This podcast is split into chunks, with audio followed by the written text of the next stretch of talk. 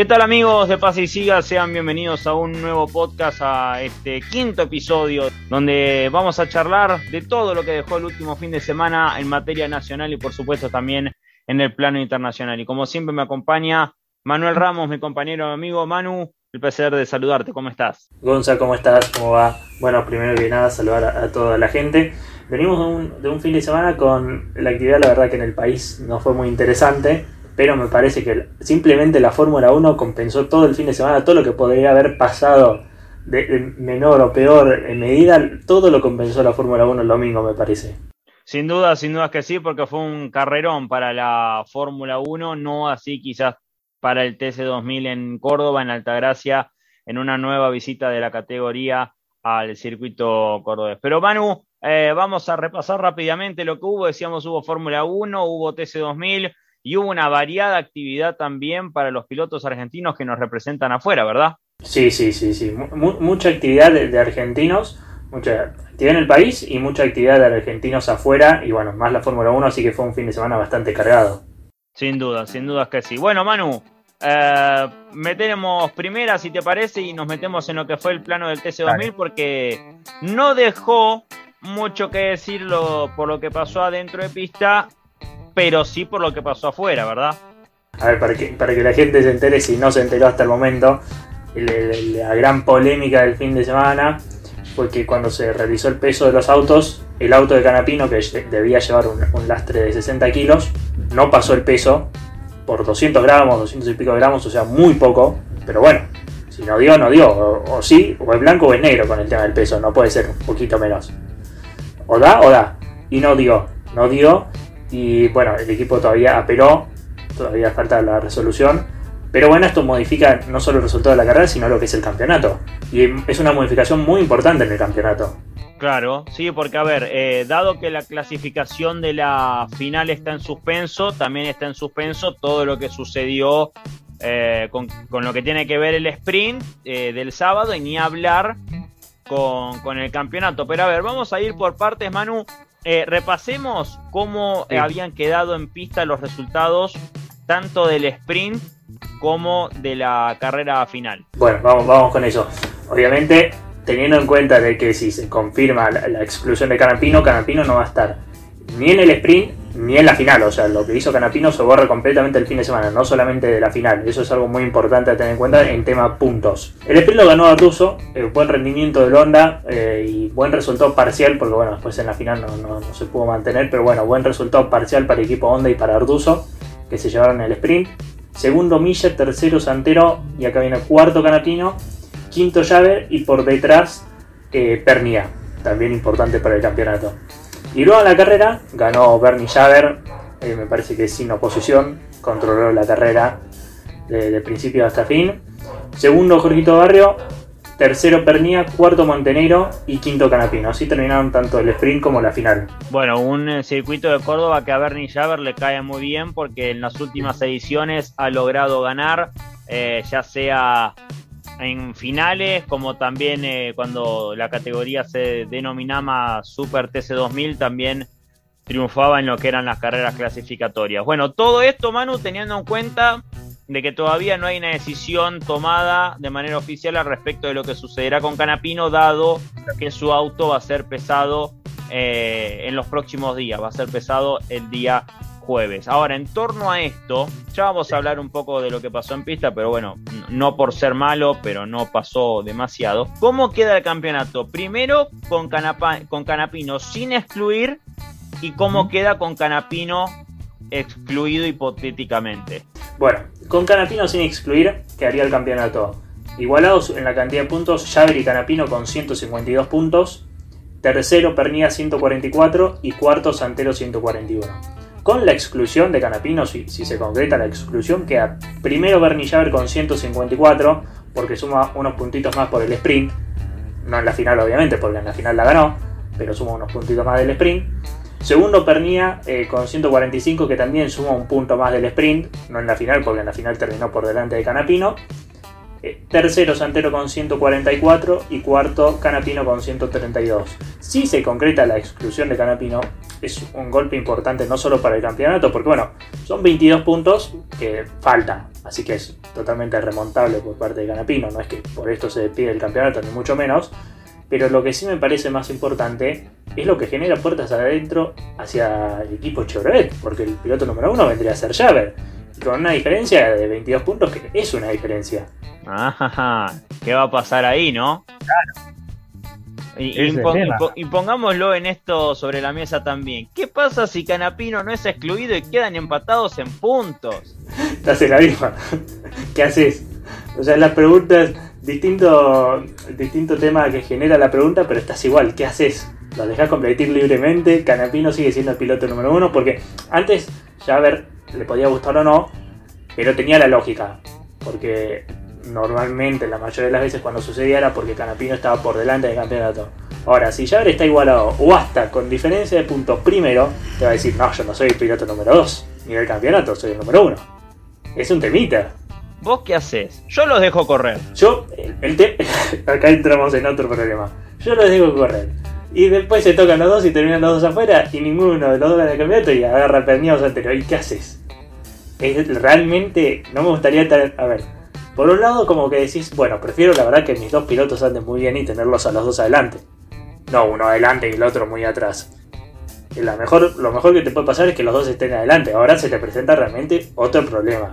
Yo los dejaría correr libremente, apelando a que realmente no van a ir más allá y sabiendo que son compañeros de equipo, no van a hacer maniobras que por ahí harían contra otro rival, el cual por ahí van, se exceden, por así decirlo confiando en ellos realmente. Ahora, si llega a pasar algo, automáticamente pongo orden y se la bancan. No vaya a ser cosa que tengamos un episodio Canapino Javer como lo tuvimos Canapino Girolami durante dos años.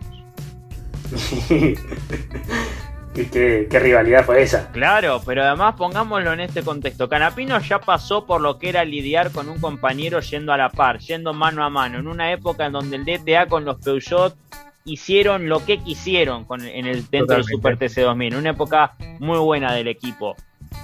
Pero había clima tenso ahí adentro. Sí, sí. También había clima tenso porque Canapino, a ver, realmente era el 2. En esa situación, Canapino era el 2. Me parece que luego siempre fue el piloto número uno de Peugeot. También por, se lo ganó él mismo, ¿eh? no, es que nadie agarró y lo puso a luego, no. Luego salió dos veces campeón, entonces claramente se lo ganó él mismo. Pero me parece que también el clima tenso, teniendo un piloto como Canapino, sentirse el 2 y no le va a gustar nada. Es que nadie imagina un Canapino como piloto 2. ¿Vos te imaginás eh, al día de hoy, por ejemplo, a un Lewis Hamilton piloto 2 salvando las distancias? No, no, no, imposible. No, no, imposible. O un Fernando Alonso piloto 2 en Alpine. ¿Vos lo imaginás? No, no, no, no, no. por eso, por eso ese, ese tipo de pilotos, eh, el apellido mismo lo lleva a ser piloto número uno. Correcto, correcto, correcto. Y bueno, eh, decíamos que, bueno, en definitiva toda la emoción que podemos estar transmitiendo en este análisis no está pasando por lo que sucedió en pista, sino por algo que sucedió en la técnica. ¿Correcto?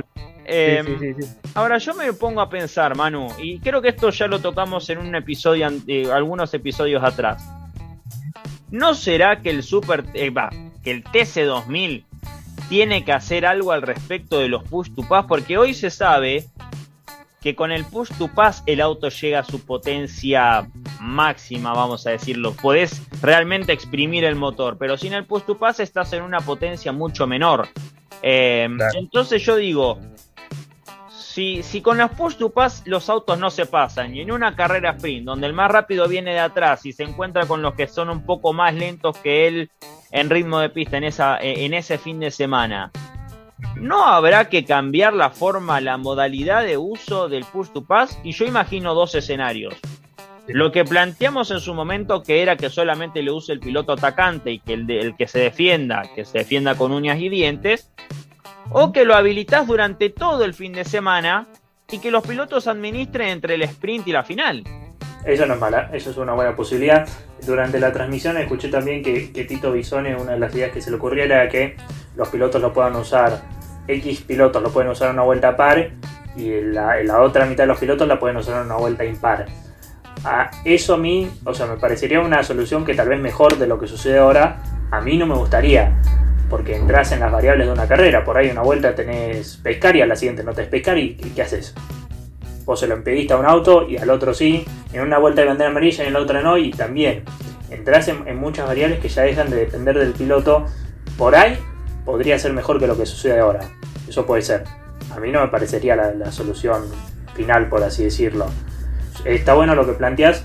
A mí yo sigo pensando que lo mejor es que lo use el piloto que ataca y que la use, qué sé yo, cuando, cuando está a menos de, no sé si un segundo como hace la Fórmula 1, pero hacer algo así relacionado, pero sí o sí que lo use solamente el que ataca. Para mí eso es, eso es clave.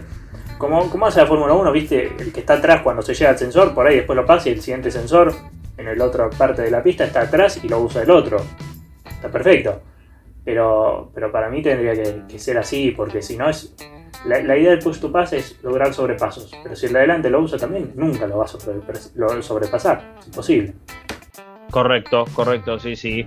Este, así que bueno, veremos lo que sucede con el TC2000 en el próximo compromiso que tenga por el campeonato. Manu, si te parece, pasamos al plato fuerte del fin de semana. Dale. Porque nos vamos a Silverstone.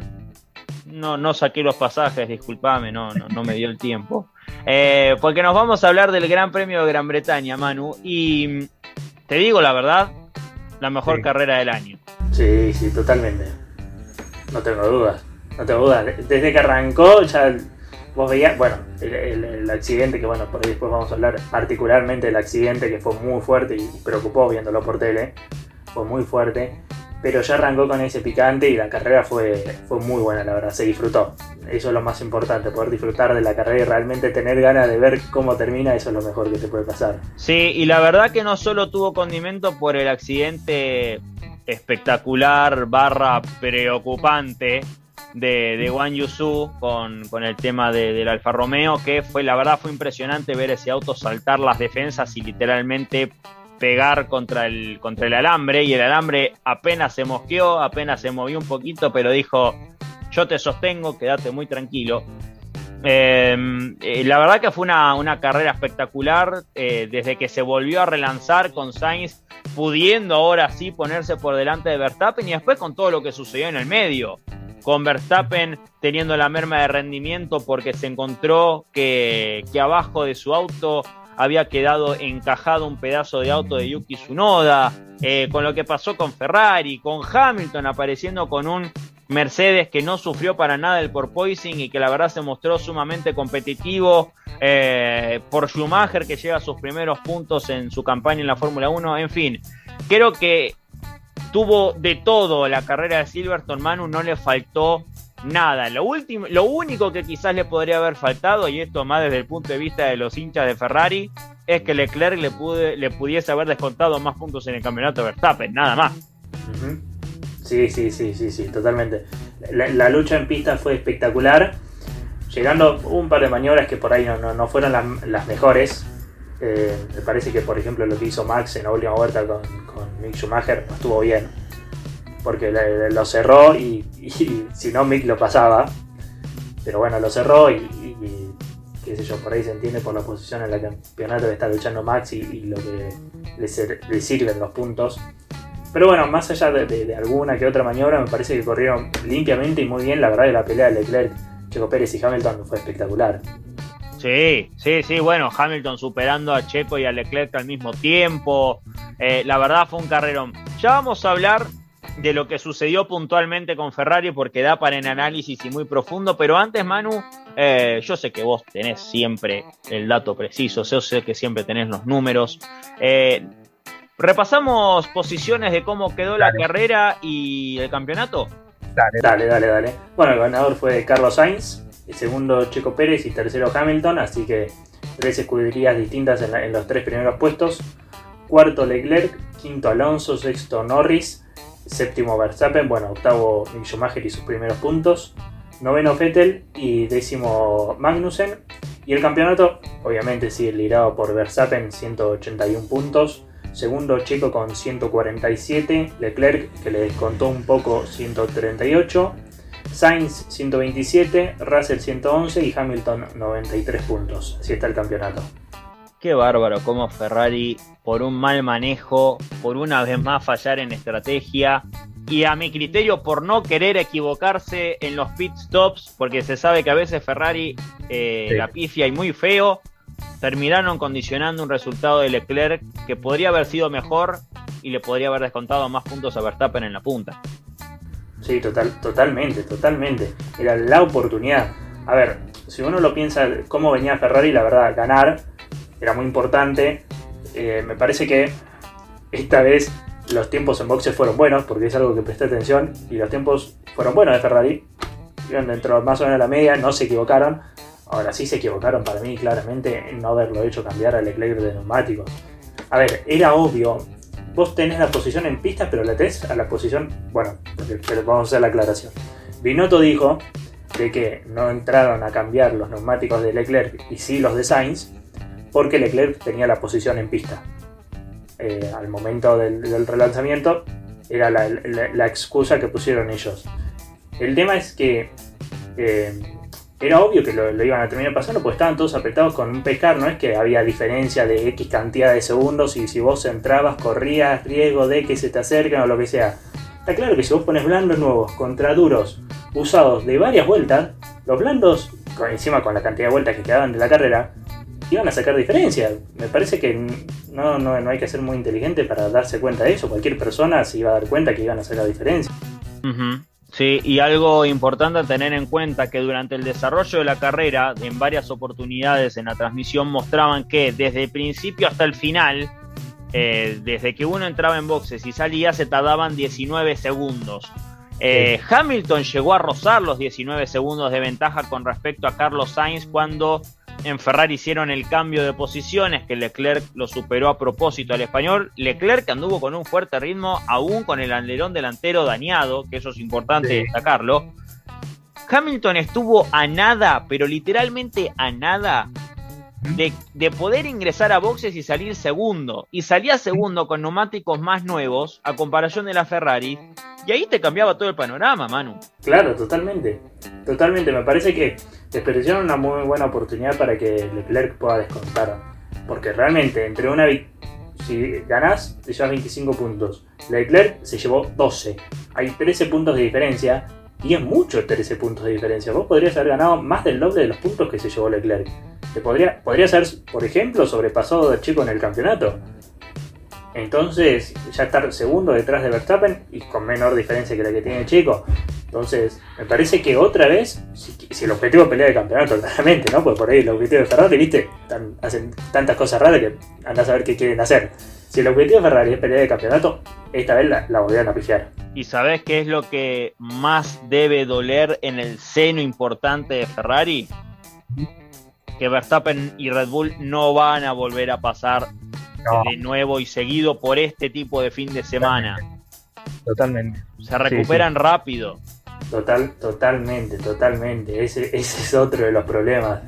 No, no, no pasa muy seguido que, le tenga estos problemas, porque a ver, lo que pasó con Mark, lo que pasó con Max no es culpa del equipo Red Bull. Obviamente son cosas que suceden en la carrera y si yo por delante un pedazo de Alfa Tauri y no hay más que hacer pero no es muy normal que esto suceda. Entonces, realmente cuando tenés este tipo de oportunidades, viendo cómo vienen siendo las últimas carreras, vos tenés que aprovecharlo y exprimirlo al máximo. No dejarlo pasar. Sí, sí, y sobre todo teniendo en cuenta que Ferrari, a mi criterio, tenía margen para hacer entrar a los dos autos. y sobre todo porque en un momento Verstappen llegó a, estar eh, noveno. Llegó a estar por detrás de Vettel. O sea, Creo que a medida que vayan pasando las carreras, Manu, vamos a tomar más dimensión de la chance que perdió Ferrari de acortarle terreno a Verstappen eh, de la mano de Leclerc. Sí, sí, sí, sí, sí, sí, es que sí. A ver, yo la verdad que me, parece en esa situación, ¿no? Viendo el relanzamiento, vos podrías haber hecho que tus dos Ferraris entren a boxes y por ahí a la segunda que tarda un poco más, si las hacías entrar en la misma vuelta, pero el tema es que, si vos te pones a pensar, yo prefiero que mi auto esté cuarto, con neumáticos blandos, de la misma cantidad de vueltas que el que acaba de entrar, a tener duros de muchísimas más vueltas, sabiendo que te van a pasar. Tenías mucho mejor, porque encima Leclerc iba rápido, ese, ese también es el tema, ese es el asunto. Leclerc me parece que se mostró mucho más rápido que Sainz en toda la carrera. Iba rápido. Entonces, mano a mano, claramente Leclerc le iba a poder pelear a Hamilton y a, Checo si les peleó con la goma duras, imagínate con unas blandas perfectamente lo hubiera podido pelear. Y entonces podrías haber metió un 1-2.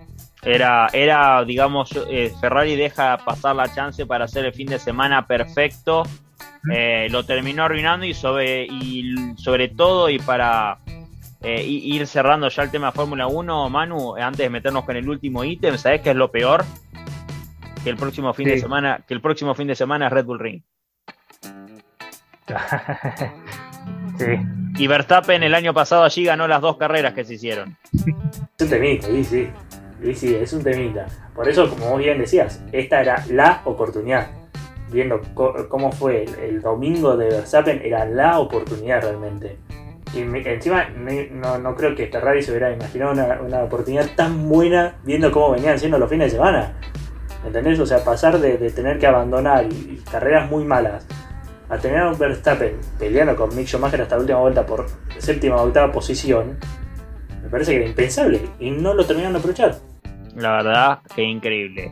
Eh, vamos a hablar de lo último importante que dejó la Fórmula 1, Manu, que es el tema del halo, porque decíamos al principio que Wang Yusu tuvo un escalofriante accidente.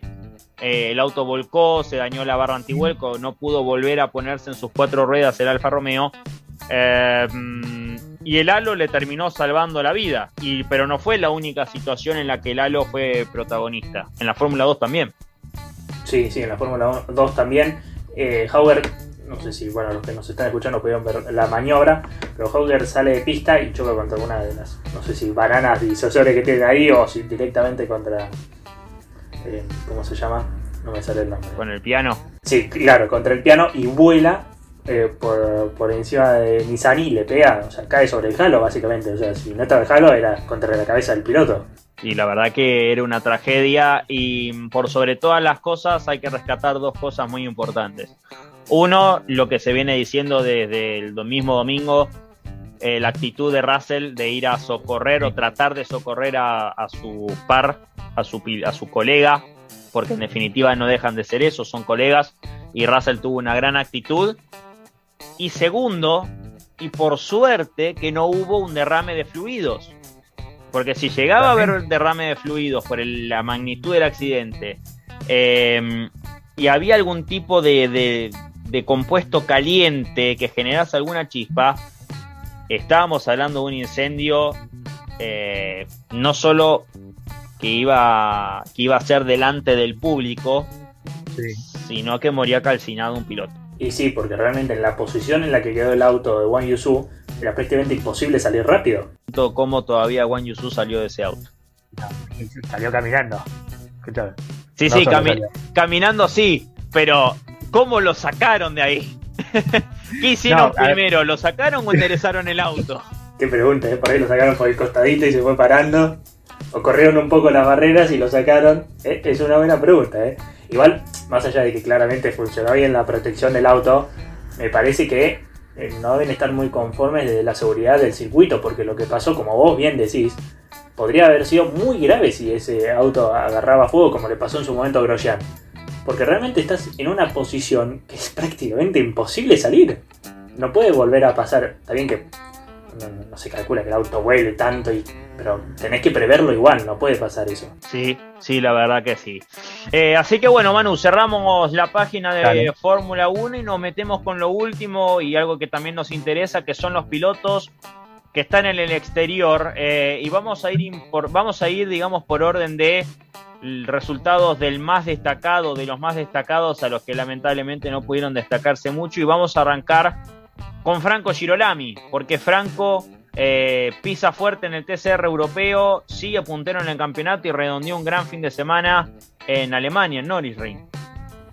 Sí, sí, sí, sí, totalmente. Como bien venimos diciendo episodio tras episodio, la verdad que lo que está haciendo eh, Franco Girolami en Europa es muy bueno, muy bueno, con eh, excelentes resultados. Salió tercero en la primera carrera y luego ganó la segunda carrera. dos resultados buenísimos porque encima, como decimos, eh, Franco está peleando el campeonato, está peleando bien arriba y está puntero del campeonato. Tiene 275 puntos. Segundo está Files con 203, o sea, fíjate que hay una buena diferencia de puntos. 72. Tercero, sí, sí, sí, es, el colchón de puntos que tiene Franco es muy importante. Y tercero está Callejas con 197. Eh, la, temporada que está haciendo Franco es buenísima. Puedo decirlo en criollo, una guasada de puntos la que acaba de sacar Franco Girolami luego del último fin de semana. Y otro que no pasó desapercibido y también se llevó una buena bolsa de puntos fue Matías Rossi, porque en un solo fin de semana se llevó tres podios. Sí, lo, lo les toca este fin de semana correr cuatro carreras espectacular. Eh, y sí, sí, sí. Rossi, que ahora también lo vamos a repasar, pero está bastante bien en el campeonato. Después de, me parece, algunas decepciones de la temporada pasada, este año está haciendo bastante mejor de Rossi. Bastante mejor. Salió, bueno, vamos al repaso de las cuatro carreras. Salió octavo en la primera del sábado, segundo en la segunda carrera del sábado, y luego pasando al domingo salió tercero y segundo.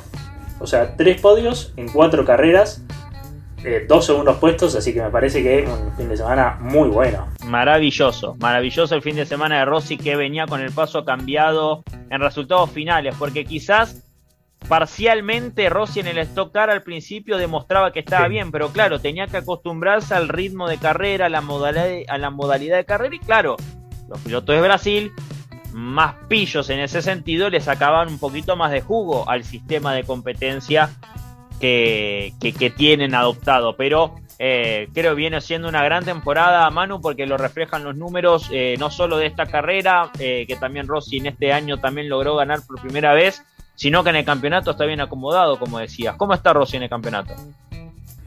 Sí, te repaso los cinco primeros, que son Daniel Serra primero con 184 puntos, segundo Casagrande con 133, 173, perdón. Tercero, Rubiño con 152. Cuarto, Di Mauro con 147. Y ahí está Rossi quinto con 137 puntos. Así que está haciendo una buena temporada. Eh, más allá de los resultados de este fin de semana, está haciendo una, buena temporada. Recordemos que hay fines de semana como este que nos precisa, quizás este es un poco una excepción, pero si no en un fin de semana más normal les tocar hace dos carreras y entrega una buena suma de puntos, así que ojalá que Matías Rossi pueda seguir acumulando eh, buena cantidad de unidades en función de estar cada día un poquito más arriba y por qué no para finales de temporada estar prendiéndose en la pelea por el, por el campeonato. ¿Qué pasó, Manu, eh, hablando eh, del plano europeo? Volvemos a Europa, más precisamente al WTCR que corrió en Villarreal, en Portugal, porque otra vez no la pasaron bien los argentinos Guerrieri y el Bebu Girolami. No, no, no. Eh, eh, cambiamos totalmente lo contrario, ¿no? Están teniendo un año complicado los dos.